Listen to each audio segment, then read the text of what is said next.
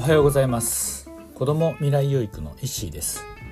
子どもたちが未来に希望を持つ一助になればという思いで放課後等デイサービス地域密着体験型コミュニティカフェアソーラの運営をしたりしています。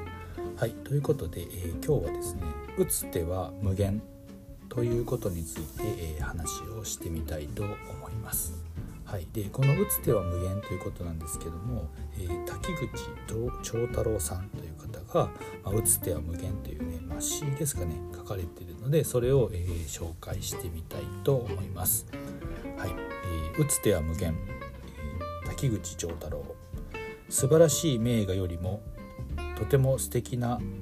宝石よりも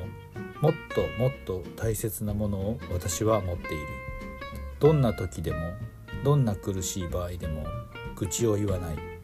参ったと泣き言を言わない。何か方法はないだろうか。何か方法はあるはずだ。周囲を見回してみよう。いろんな角度から眺めてみよう。人の知恵も借りてみよう。必ず何とかなるものである。なぜなら打つ手は常に無限であるからだ。ということなんですけども確かにこの、詩を読んだ時に時っていうかなんか行き詰まったりとかどうしようもなくなった時ってすごくこう視野が狭くなって、えー、もうねまあもう無理だとダメだとか、えー、諦めてしまってししまうと思うんですけどもそんな時こそこう打つ手は無限ねこのことをね思い出して、えー、乗り越えていくじゃないですけどやっていく。常にやっぱりこのね打つ手は無限っていうことを、えー、意識してやっていくっていうのはすごくこう新しいことにチャレンジしたりだとか、うん、やったことないことをね始めたりだとかする時に、えー必ずねやっぱりこうすんなりうまくいくっていうことは、まあ、ないと思うんですよね。まあなんか新しいことをやったりとか、まあ何まあ、何でもそうなんですけども物事をする時ってまあ9割ぐらいは、えー、難しいこととか、えー、諦めたくなるようなこととか、まあ、困難なことばかりだと思うんですよね苦しいこととか。でもその、えー、それはもう当然当たり前のことであってそこからどうするかっていうことが、まあ、挑戦するっていう挑戦とか成長するっていうことだと思うのでもうすでにできることとか、えー、そんなに難しくないことっていうことをやってもやっぱりこう、えー、やりがいがなかったりだとか、うん、成長にはまあつながらなかったりねする